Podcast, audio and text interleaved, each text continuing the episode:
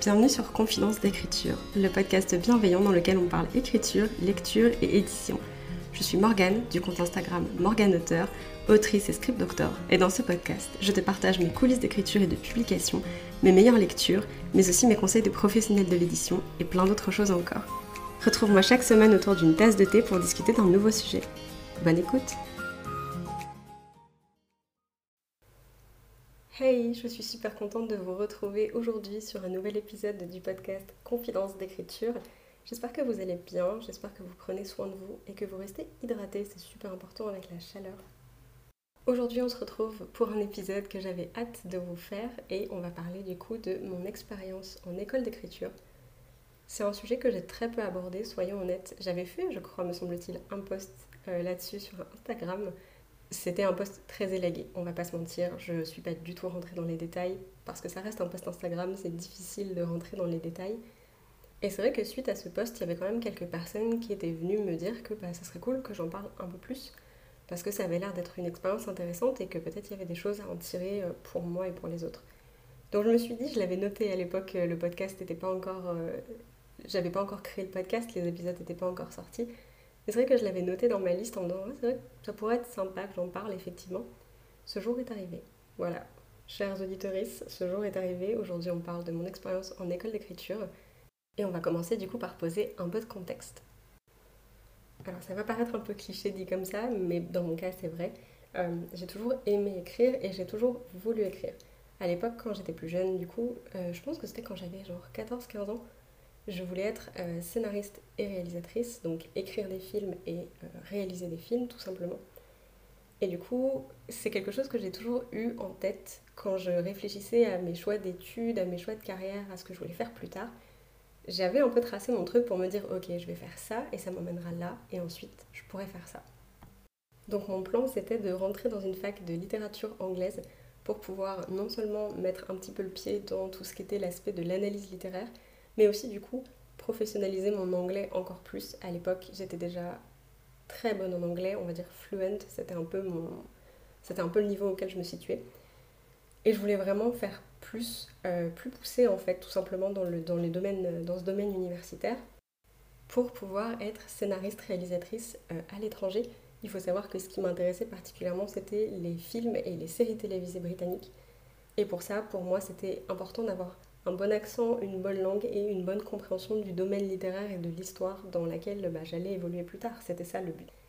Et je savais aussi qu'en restant dans la littérature, je me fermais pas les portes des, domaines qui m'intéressaient tout simplement. La poursuite d'études après une licence de littérature, si jamais, elle se fait aussi très bien dans les domaines qui m'intéressaient, donc à savoir le monde du livre.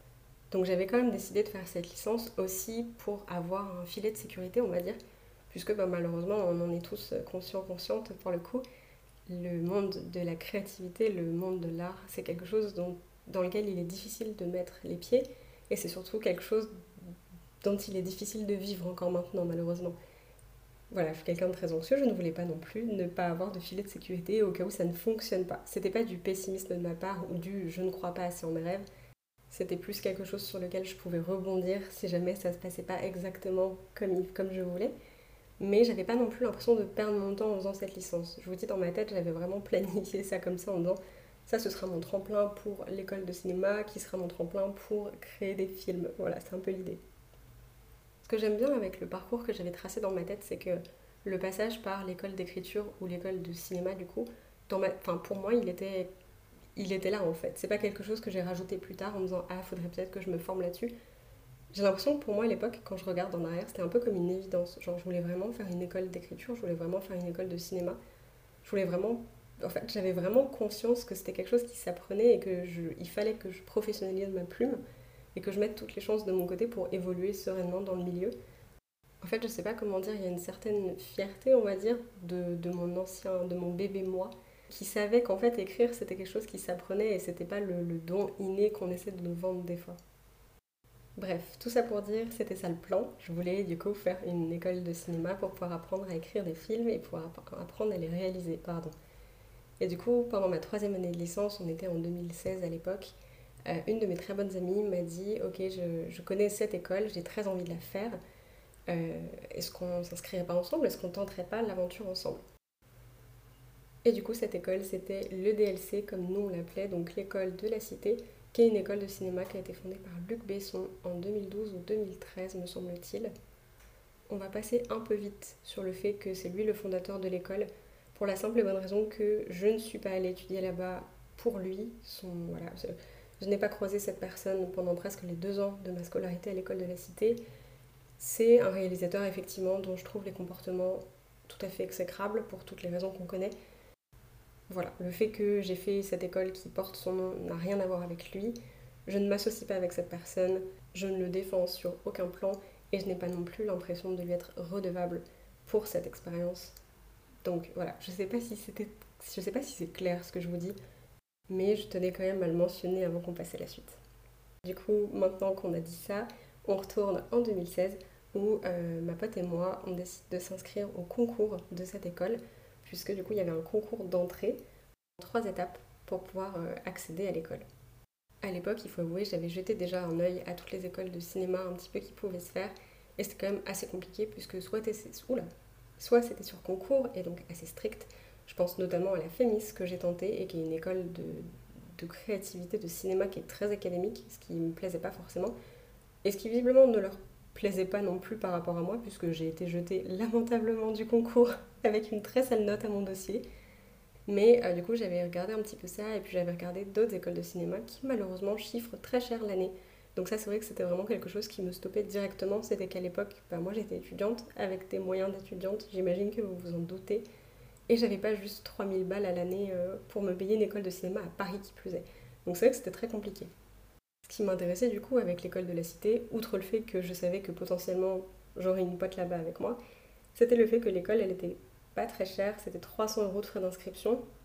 Comparé aux 3000, euh, aux 3000 euros qu'on pouvait avoir pour d'autres écoles, c'était beaucoup plus raisonnable.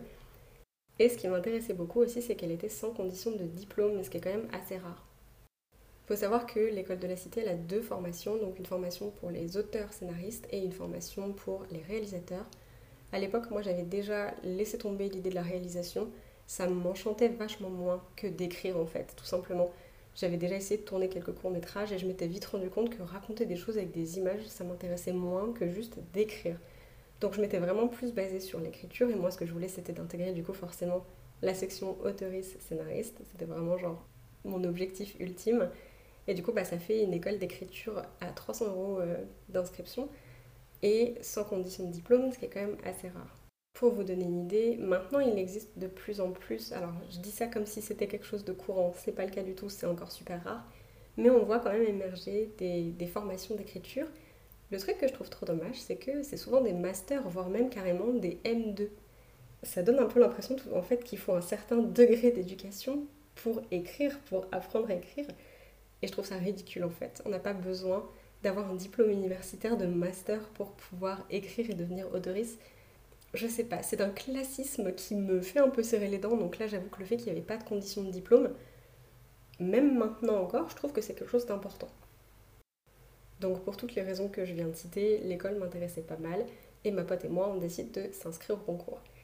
C'était le moment un peu flippant puisque la sélection, elle s'est faite en trois étapes et d'après les chiffres de l'école, avec le recul, on a appris qu'on était 1000 à se présenter au départ à la première étape de la sélection. Et à la fin des trois étapes, par contre, ça on le savait, on serait plus que 60. Donc 30 scénaristes et 30 réalisateurs. Réalisateurisme même, pardon. Je pense que c'est pas la première fois que je dis réalisateur, il va falloir que je, que je l'intègre celui-là, pardon. Bon, à l'époque, nous, on savait pas combien on était euh, au départ. En fait, on savait juste le nombre de personnes qui resteraient à la fin. Et du coup, on s'est lancé dans la première étape qui en fait euh, était une étape de sélection un peu large. Donc on nous donnait trois sujets obligatoires à rendre sous 48 heures. Donc soit en main propre pour les personnes qui étaient en région parisienne, soit par la poste, cachée de la poste faisant foi pour tous les autres. Et du coup, parmi ces trois sujets, le premier sujet, le thème, c'était l'unité. Donc là, on avait tous les médias permis pour représenter notre vision de l'unité, l'unité, le deuxième sujet, c'était euh, de présenter notre famille et nos proches, mais cette fois-ci, on avait le droit de tout faire sauf d'écrire. Il ne devait pas y avoir un seul mot sur, euh, sur le document qu'on allait rendre. Donc tous les formats, mais juste pas d'écriture. Et le troisième sujet, c'était d'écrire une critique d'un film hypothétique qui aurait été réalisé entre X réalisateurs et X scénaristes. qui étaient pour le coup des noms qui avaient été imposés par l'école forcément, et que je vais taire pour la simple et bonne raison que le premier, le réalisateur, est un prédateur sexuel, et le deuxième, le scénariste qui nous avait été imposé pour le sujet, euh, c'est un mec d'extrême droite. Voilà. Donc autant vous dire que c'était vraiment sympa comme sujet. Voilà, donc je prépare mes trois sujets dans le week-end, je les envoie par la poste avec la boule au ventre euh, parce que j'avais trop peur que ma maquette elle se casse euh, pendant le transport. Et quelques jours plus tard, je reçois un mail pour me dire que j'ai passé la première épreuve et que je suis convoquée à Paris pour la deuxième. Donc la deuxième épreuve, pour le coup, c'était 4 heures d'écriture sur table à l'école de la cité, dans les locaux de l'école. Et je veux Enfin, vais pas vous mentir, c'est l'épreuve dont je me souviens moins en fait. Je sais qu'il y a eu un questionnaire avec des questions super cheloues, genre comment on fait du pain, est-ce que vous pouvez nous citer trois types de baleines? Enfin, des trucs honnêtement qui n'avaient aucun rapport. Je crois qu'après on nous a dit que c'était pour voir si on était euh, rapide, euh, dans notre... enfin, rapide à trouver des solutions en fait, à se dépêtrer de certains trucs et tout. Et puis après on avait je crois un exercice d'écriture me semble-t-il, mais honnêtement c'était tellement pas... Pour le coup c'était vraiment pas notable. Je me, souviens, de rien presque. Et du coup, pour le coup, cette étape-là, j'étais plus sereine parce que normalement, l'écriture sur table, c'est vraiment quelque chose qui est enfin, un peu de mon domaine, quoi. C'est pas quelque chose qui me faisait peur. Et du coup, je passe à nouveau. Je reçois un mail quelques jours plus tard pour me dire que c'est ok, que je suis convoquée pour la troisième épreuve. Et là, par contre, on n'est plus que 120. La moitié d'entre nous reste à l'issue de la troisième épreuve et l'autre moitié, c'est fini, quoi. On retente l'année prochaine, mais c'est tout. Et là, pour le coup, il y a un peu l'excitation qui monte parce que pour cette épreuve, je suis convoquée pendant 24 heures. C'est pas une blague, l'épreuve elle dure vraiment 24 heures. On, entre à l'école le matin à 8h et on en ressort le lendemain matin à 8h. Et entre-temps, il y a une dizaine d'épreuves créatives, jour et nuit, de tout type. On a écrit, on a pitché, on a fait de l'écriture en groupe avec du journal. Genre, on devait prendre une ligne d'un extrait de. Enfin, une ligne d'un article de journal et écrire une histoire autour de cette ligne avec trois autres personnes. Il était 2h du matin, on était claqués. On a fait du doublage d'improvisation, on a fait du pitch d'improvisation, on a fait de l'analyse de scénario. Enfin, vraiment, genre, ces 24 heures, elles sont passées à une vitesse incroyable parce que c'était tellement stimulant d'être là-dedans et d'être dans cette ambiance. J'ai dormi deux heures sur une banquette dans la cafétéria, mais c'était vraiment trop bien en fait. C'était hyper intéressant. C'était vraiment la première fois que je ressentais cette émulsion créative. Et là, par contre, quand les 24 heures se sont terminées, j'ai commencé à avoir la pression. Parce que je me suis dit, genre, maintenant que tu as goûté, si jamais ça passe pas, ça va être très dur. Parce que c'était vraiment une ambiance incroyable dans laquelle j'avais envie d'évoluer en fait. L'attente, elle a été à la fois longue et à la fois très rapide parce qu'en vrai, quand on est dedans et qu'on est en train d'attendre la réponse, c'est terrible. La moindre vibration dans la poche, sur le téléphone et tout, on se dit oh mon dieu, est-ce que c'est ça? Est-ce que c'est la bonne notif? Est-ce que j'ai enfin reçu le mail que j'attends depuis trois jours?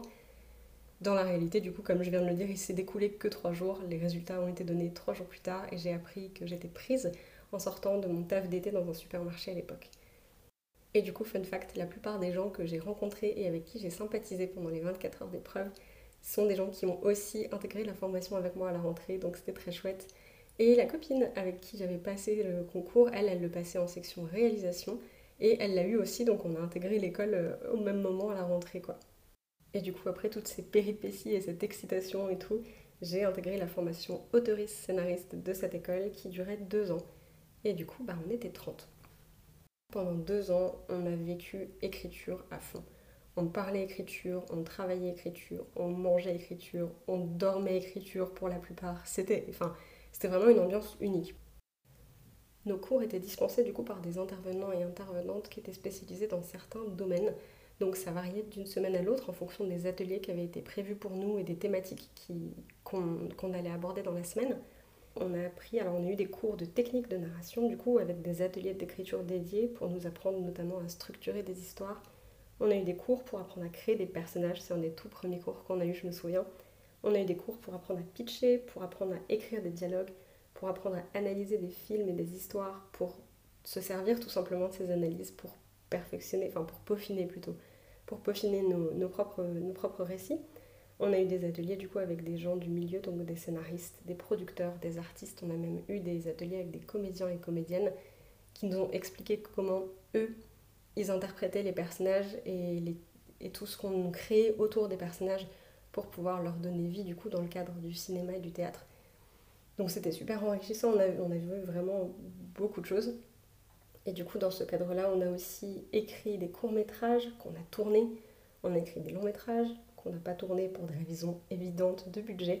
On a écrit des séries, des épisodes de séries, on a écrit des nouvelles, on a développé des dizaines d'idées de récits sur plein de formats différents.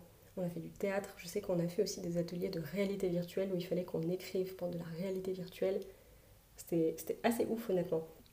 On a fait aussi, je crois, des ateliers de sketch où on faisait des petits sketchs courts un peu euh, à la Golden Moustache. On a eu des gens d'ailleurs de, la boîte de prod de Golden Moustache pour animer ces ateliers-là. Et j'avoue que bon, bah voilà, après, c'est comment? Ça passe ou ça casse, quoi. Je veux dire, il y a des ateliers thématiques où ben, t'as pas d'affinité et tu sens un petit peu que c'est intéressant, mais en même temps, tu ne vois pas faire ça parce que ça t'intéresse pas forcément trop. Mais même, même si on n'a pas forcément, même si on n'est pas forcément fan, on va dire, de ce genre de format, c'était quand même super intéressant de pouvoir s'ouvrir là-dessus et de pouvoir expérimenter, même si on sait qu'on ne le refera pas forcément plus tard.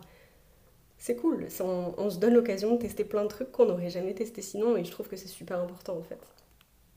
On a aussi beaucoup travaillé en binôme ou alors en groupe carrément. Des fois on était 7 sur un projet, je peux vous dire que c'est très chiant.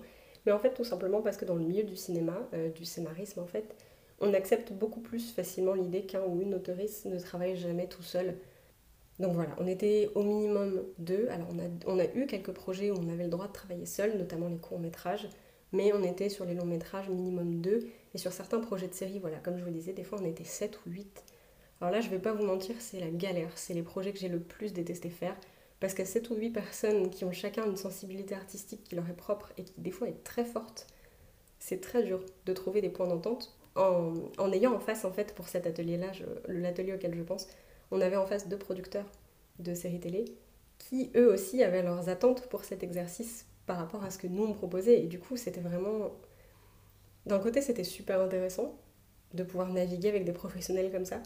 De l'autre, on avait tellement de projets en cours en même temps, et du coup, on n'était pas tous investis sur ces projets-là au même degré, on va dire. Du coup, ce projet de série particulièrement, il a été super difficile de naviguer parce que je pense que pour nous tous, il était vraiment assez bas sur l'échelle de nos priorités.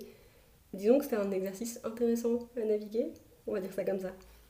Ce qui était hyper cool du coup, c'est que l'aspect de professionnalisation, il était vraiment là à 100%, puisqu'on avait aussi du coup des, un, des stages de prévus pendant le cursus. Je crois qu'on avait genre 25 ou 30 semaines de stage minimum à compléter et on pouvait pousser plus si on voulait, tant qu'on ne dépasse pas le, cadre légal évidemment. C'était à la fois super intéressant et à la fois vraiment catastrophique parce que comme pas mal de cursus créatifs, on nous demande de faire des stages, mais on ne nous prévoit pas de, de semestre ou de trimestre de stage dans l'année. C'est à nous de caler le stage. Euh, bah, soit pendant les cours parce qu'on peut pas faire autrement et du coup il faut être un peu euh, au four et au moulin parce qu'il faut tout rattraper d'un côté tout en s'assurant d'être euh, présent sur un tournage par exemple le lendemain. Donc voilà, c'était un peu ce genre de bug là, mais du coup moi j'ai eu de la chance puisque c'est pas une opportunité que j'ai trouvée grâce à l'école, c'est vraiment moi, j'ai déniché une agence littéraire euh, qui, qui, était un bébé agence. Hein. je crois que mes patronnes avaient ouvert l'agence genre quelques mois plus tôt. Et euh, j'ai contacté cette agence littéraire pour savoir si je pouvais faire une sorte d'alternance avec elles et euh, elles ont dit oui. Et donc je me suis retrouvée pendant un an à être responsable des autoristes et des manuscrits. Et c'était vraiment genre honnêtement même à ce jour ça reste une expérience professionnelle sur laquelle pour laquelle j'ai énormément d'amour en fait. C'était vraiment une période hyper intéressante et hyper formatrice. C'est une expérience en fait qui m'a qui a, cimenté mon envie de travailler dans le, dans le livre et dans l'édition et en plus de ça, du coup, on avait aussi des rencontres professionnelles avec des gens du milieu du cinéma qui nous lançaient des défis créatifs. Je ne sais plus exactement comment on appelait ça, mais c'était vraiment l'idée. En fait, euh, on a eu par exemple euh, un musicien qui est venu en nous disant euh, Voilà, écoutez mon prochain son, je veux un clip pour ça. Vous avez le droit de me présenter tout ce que vous voulez. On fait un débrief tel jour à telle heure. J'écoute toutes vos propositions et s'il y en a une qui me plaît, je la prends. Voilà, on a eu des producteuristes qui sont venus pour nous dire euh, voilà, nous on cherche une œuvre pour tel public dans tel genre. Si vous avez des projets pareils, venez les présenter. Donc c'était aussi le côté très professionnel de l'école qui nous offrait des opportunités de nous faire connaître un petit peu et de commencer à construire notre réseau. Je vais pas vous mentir, je vais vous passer les dérives qui vont avec la précarité du statut, puisqu'on était considérés comme étudiants et étudiantes, et non pas comme des artistes. Donc la plupart de ces offres, si ce n'est toutes, s'asseyer en général bien hein, sur les droits de la propriété, de la propriété intellectuelle et euh, du droit d'auteur, tout simplement, pour la simple et bonne raison qu'on était considérés comme des artistes en apprentissage, Spoiler alert, je pense qu'on n'a jamais dit à ces gens que tous les artistes étaient en apprentissage toute leur vie. L'art, c'est de la création constante, c'est de l'expérimentation constante. Mais visiblement, le fait d'avoir le statut étudiant prouve bien que nous sommes des artistes. Euh, on n'est pas vraiment des artistes, vous voyez, parce qu'on est aussi étudiant. Donc ça, c'est toujours, toujours très sympa, on va pas se mentir. Et d'ailleurs, du coup, il y a eu pas mal de problèmes avec ça autour de l'école, puisque les deux dernières promotions ont particulièrement souffert de cette exploitation créative abusive. Voilà, notamment des autoristes qui ont participé au développement de certains films qui n'ont pas été crédités et qui n'ont pas non plus été payés pour leur travail, et des personnes qui ont été engagées en tournage en plein temps non rémunéré parce que ça apporte de l'expérience. J'en passe des meilleurs, c'est des choses qu'on a entendues malheureusement régulièrement et qu'on continue de faire. On ne considère pas les, artistes, les jeunes artistes comme de vrais artistes, ce que je trouve absolument déplorable, parenthèse fermée. Mais bon, voilà, moi ce que je retiens de cette école, c'était euh, l'ambiance et la créativité et l'émulsion créative qui était absolument unique. Je pense que j'ai jamais ressenti ça ailleurs que là-bas. Peut-être un peu sur les, sessions d'écriture du café des autoristes, mais c'est tellement pas la même chose d'être vraiment genre dans la même pièce et de voir que ça bouillonne dans la tête de tout le monde et tout ça. Enfin, je trouve ça dingue. Ce que je retiens aussi particulièrement, c'est les amitiés avec les, que j'ai nouées avec les personnes que j'ai rencontrées là-bas, qui sont aujourd'hui, 5-6 ans plus tard, toujours les meilleurs amis que j'ai jamais eus. Enfin, vraiment, les gars, si vous passez par là, je, vous aime d'amour. Je retiens aussi du coup bah, toutes les expériences et les expérimentations d'écriture que j'ai pu faire grâce à mes cours, que ça m'ait plu ou pas. Parce que finalement, ça m'a permis d'apprendre énormément de choses bah, sur l'écriture et sur moi aussi du coup, ce que j'aime faire, mon rythme, mes envies. Euh, c'est aussi là que j'ai découvert que j'étais perfectionniste et que j'avais un petit peu peur de l'échec. Voilà, bonsoir. Même si c'est quelque chose qui m'avait déjà suivi un peu avant, mais ça c'est quelque chose que sur le que j'ai... Oh, 1, 2, 3 c'est quelque chose que j'ai vraiment mis en mots à ce moment-là, désolée. Et ce que je retiens aussi, c'est le tournant que ça a été dans ma vie au niveau de ma progression et de mon apprentissage d'autrice. En fait, après être sortie de cette école, j'avais une vision beaucoup plus claire du métier d'autoriste déjà, et aussi de mes capacités et de ce que je voulais faire avec mes histoires plus tard et du type d'histoire que je voulais écrire sur les prochaines années et partager sur les prochaines années. Et en fait, ce que j'ai fait pendant deux ans là-bas, ça a vraiment été un tournant dans ma vie créative parce que mes œuvres avant et après, elles ont rien à voir, vraiment. Enfin, ça se sent que j'ai mûri, ça se sent que j'ai appris, ça se sent que j'ai fait des expériences. Et, euh, et, je trouve ça chouette en fait. Et évidemment, comme dans toute expérience, il y a aussi du moins positif. Donc ce que je retiens, c'est le burn-out créatif que j'ai fait à la sortie de cette école. Honnêtement, quand on écrit tous les jours, pendant deux ans, jour et nuit des fois, euh, avec plein de gens, mais aussi tout seul, quand on pense écriture, quand on pense pression des deadlines, parce que du coup, qui dit beaucoup de projets pour l'école dit aussi beaucoup de deadlines. Voilà, au bout d'un moment, il y a un trop plein. Euh, on peut juste plus en fait. On n'est pas, je pense qu'on n'est pas tous toutes faits euh, pour être plongé dans l'écriture comme ça H24 à s'en taper la tête contre les murs. Et c'est carrément aussi ok. Donc voilà. Je retiens malheureusement le, burn-out créatif que j'ai fait en quittant cette école. J'ai rien écrit pendant presque bah, trois ans et quelques du coup, puisque j'ai quitté l'école euh, en juin 2018 et que le prochain projet sur lequel j'ai réussi à travailler, c'était Frontières numériques en septembre 2021. Donc ça fait quand même, euh, disons qu'il m'a fallu un moment pour me remettre. Je continuais à avoir des idées et à les noter, mais je me sentais mentalement incapable d'aller plus loin avec. J'en avais même pas vraiment envie, c'est ça le pire. Donc ce que je retiens aussi à ce niveau-là, c'est de savoir prendre le temps. C'est hyper important de trouver son rythme, de ne pas regarder chez les autres. Vraiment, je le dirai jamais assez, mais on a tous tout notre propre chemin. Ça sert à rien de se mettre la pression par rapport aux avancées des autres. Ça nous fait juste plus de mal qu'autre chose. Croyez-moi, pendant ces trois ans, j'ai eu envie d'écrire, mais je savais aussi que, en vrai, une fois que je serais devant la feuille, ce serait la panique, que j'aurais pas envie, que je me sentirais dégoûtée je me suis pas forcée. Et je pense que si j'avais essayé de le faire, je m'en serais dégoûtée pendant encore plus longtemps. Je me suis laissé le temps d'inventer, je me suis laissé le temps de me ressourcer, je me suis laissé le temps de faire des petits scénarios dans ma tête, et ça m'a fait un bien fou. Quand je suis revenue pour écrire Frontières numériques, j'ai pas, pas le souvenir d'avoir jamais été aussi excitée de me lancer sur un projet. Et honnêtement, neuf mois plus tard, c'est toujours comme ça que je me sens, et c'est le meilleur sentiment. Et du coup, ce que je retiens en plus négatif aussi, c'est la compétitivité de certains artistes qui malheureusement peut être assez contagieuse. Donc je pense que c'est hyper important de bien s'entourer et de prendre soin de soi Euh, physiquement, c'est sûr, et mentalement aussi, c'est vraiment très très important. Donc l'école de la cité dont je vous ai parlé un peu tout au long de cet épisode, elle a fermé depuis.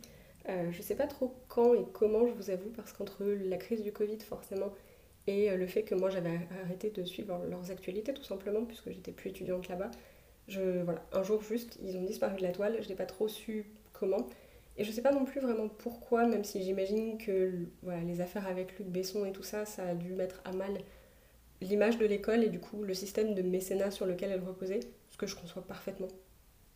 Mais j'avais quand même envie de vous parler de cette expérience parce que je pense que faire une école d'écriture, se former pour l'écriture, c'est super important et on peut apprendre tellement de choses incroyables et tellement vite. Je pense que j'ai mûri en tant qu'artiste pendant ces deux ans plus, plus vite que j'aurais jamais mûri si je ne l'avais pas fait et c'est quelque chose que je regrette absolument pas. Et je voulais vraiment faire cet épisode, je pense, pour vous recommander euh, ce genre de formation. Je pense que c'est essentiel de se former et de se professionnaliser dans l'écriture pour évoluer dans le milieu de façon plus sereine. C'est, en plus, c'est une expérience humaine géniale. Enfin, si vous avez des formations qui vous font envie, je vous en supplie, tentez le coup. C'est vraiment, c'est vraiment génial et vous ne le regretterez pas. Et vous allez apprendre tellement de choses et vous allez avoir des étoiles plein les yeux parce que même si c'est des formations en ligne, je pense à l'ICAR notamment, ils ont une formation en ligne avec une petite promo et je sais que cette promo, me semble-t-il, a des discords et ce genre de choses pour se réunir. C'est pas des trucs, enfin, c'est pas des gens qui se voient en vrai, malheureusement, c'est pas possible, mais du coup, c'est quand même tellement incroyable de pouvoir évoluer dans des communautés comme ça où on est tous en train d'apprendre en même temps et il y a cette espèce d'émulsion créative qui est juste hyper boostante et hyper motivante et c'est, enfin, j'ai énormément de mal à mettre en mots, je suis désolée, j'ai très peu scripté cette partie honnêtement parce que j'arrive pas à mettre en mots en fait ce qu'on ressent quand on est entouré de créatifs et créatifs comme ça. C'est quelque chose que j'ai essayé de recréer du coup quand j'ai créé le Café des autoristes, le Discord sur lequel on se retrouve avec plein d'autoristes pour écrire et pour discuter, pour se poser des questions et pour échanger. Et honnêtement, ça, me fait du bien. C'est vrai que quand j'ai quitté l'école de la cité, je me suis retrouvée bah, toute seule. Alors c'est sûr, j'écrivais plus, mais j'avais encore des idées et tout. Et je me suis retrouvée genre dans une autre formation, parce qu'après ça j'ai fait un master édition, mais toute seule face à mon, à mon écriture et à mes projets créatifs. Ce qui, pendant deux ans, m'était pas du tout arrivé. Alors, des fois, c'est clair que quand on est tout le temps avec 30 personnes, euh, des fois, on a besoin de se retrouver un peu seul pour écrire un peu seul, ça fait du bien.